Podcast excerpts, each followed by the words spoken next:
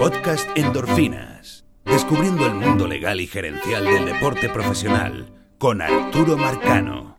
En esta dosis de 10 minutos vamos a hablar de un término, de un concepto que hemos mencionado mil veces en el podcast y, que manejamos a diario y que mucha gente comenta libremente, pero no todos saben de dónde surgió. Y me refiero a los seis años de control, eh, que, es, el tiempo necesario que debe tener cualquier jugador que llegue a las grandes ligas antes de poder declararse agente libre. Y hemos hablado muchas veces de que los años de control no son temporadas, son años eh, de servicio y hemos hablado de toda esa estructura salarial en donde dentro de esos seis años de control, esos seis años de servicio, hay tres en donde llamamos de prearbitraje salarial y hay tres donde el jugador puede ir a un arbitraje salarial. Y hay algunos casos donde hay Super 2 que tienen dos años de prearbitraje salarial y cuatro de arbitraje salarial. Pero ¿cómo surge esos seis años? ¿no? Porque, porque de alguna manera ha tenido que haber surgido. ¿no? Y vamos a recordar que por mucho tiempo o básicamente desde, y, vamos a empezar desde que se unió la Liga Americana y la Liga Nacional en, 1960, en 1903 hasta 1975, eh, existía la famosa llamada cláusula de reserva. Y esa cláusula de reserva permitía que los equipos eh, mantuvieran el control sobre los jugadores durante toda su carrera.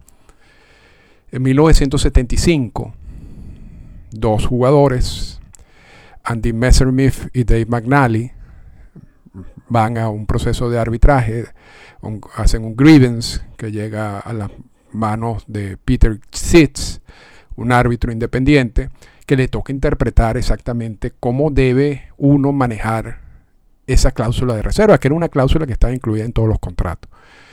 Y la decisión de Peter Sitz en 1975, en diciembre de 1975, destruye el concepto, la manera como se venía interpretando la cláusula de reserva hasta ese momento y declara agente libre a Messerschmitt y McNally y de allí surge la figura de agentes libres.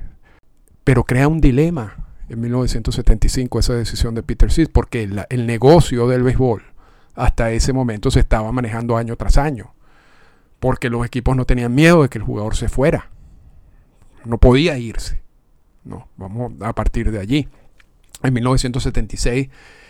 Entonces hay que cambiar la estructura de esto. Hay que ver, bueno, cuándo el jugador se puede declarar agente libre.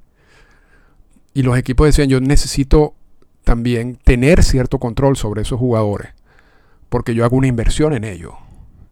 Yo no solamente lo firmo, hay un, nivel de entrenamiento a nivel de ligas menores, y luego yo también hago una inversión para que ellos se mantengan en grandes ligas. Entonces, para mí sería absurdo que yo haga toda esa inversión y va el jugador y juega un año y se declara agente libre. Y por otro lado, y era evidente y obvio que muchos equipos no querían que los jugadores se declararan agentes libres. Entonces empezaron a exigir lo que llaman yo necesito un control sobre esos jugadores por un tiempo específico. Y luego de que cumplan ese control, que es más o menos lo que me va a mí devolver la inversión que yo he hecho en ellos, entonces allí sí pueden declararse agente libre. Y, la posición firme de muchos equipos, con la excepción de uno, y eso es otra historia para otro podcast, era que ese tiempo de control debería ser por lo menos de 10 años. Estamos hablando de 1976, la discusión en 1976. Marvin Miller, que era en ese momento la cabeza del director ejecutivo del sindicato, relata en su libro A Whole Different Ball Game, The Sport and Business of Baseball, en la página 267, por cierto, sí, de la versión tapadura.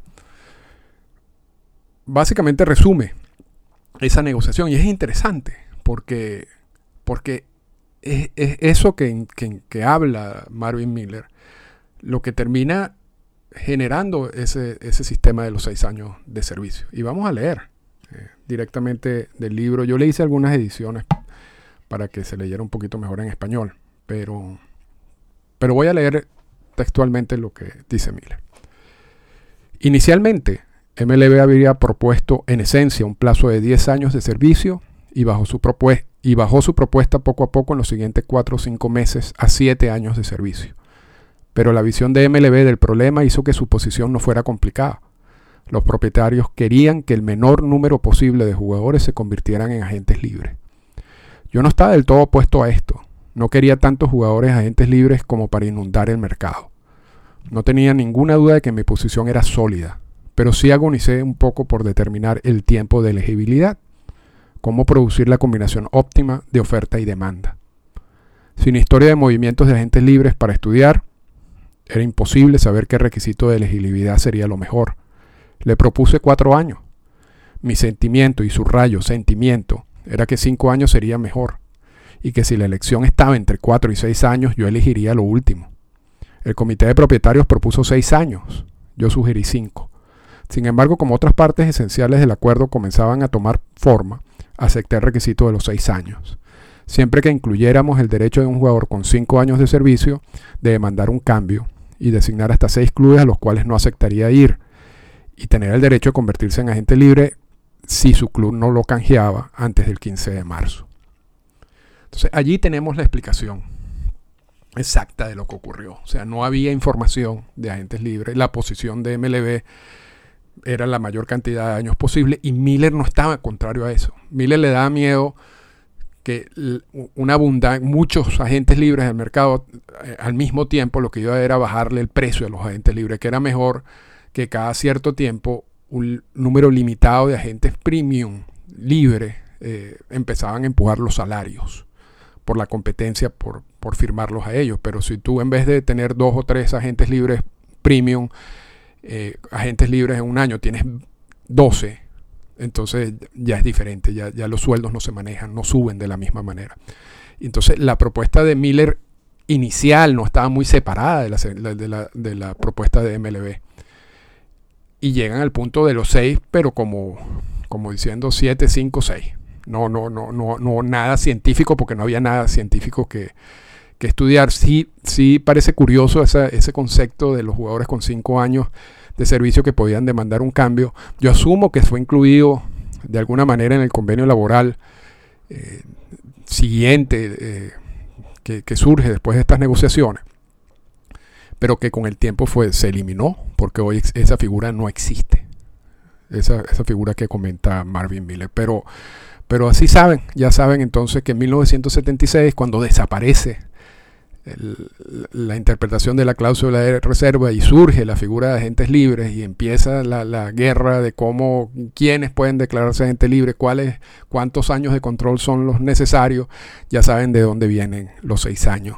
Y lo, yo creo que MLB, aunque leyendo de nuevo la, la posición de Miller, no creo que, yo creo que él está de acuerdo con la posición de MLB, pero MLB sabía que, que mucho, la, gran mayoría de los jugadores que llegaban a las grandes ligas no iban a tener la posibilidad de declararse agente libre, porque la carrera de un jugador en grandes ligas ha variado entre 4 y 5 años, lo que quiere decir que, muchos de esos jugadores jamás serían agentes libres, pero, pero Miller entiende el concepto como algo necesario.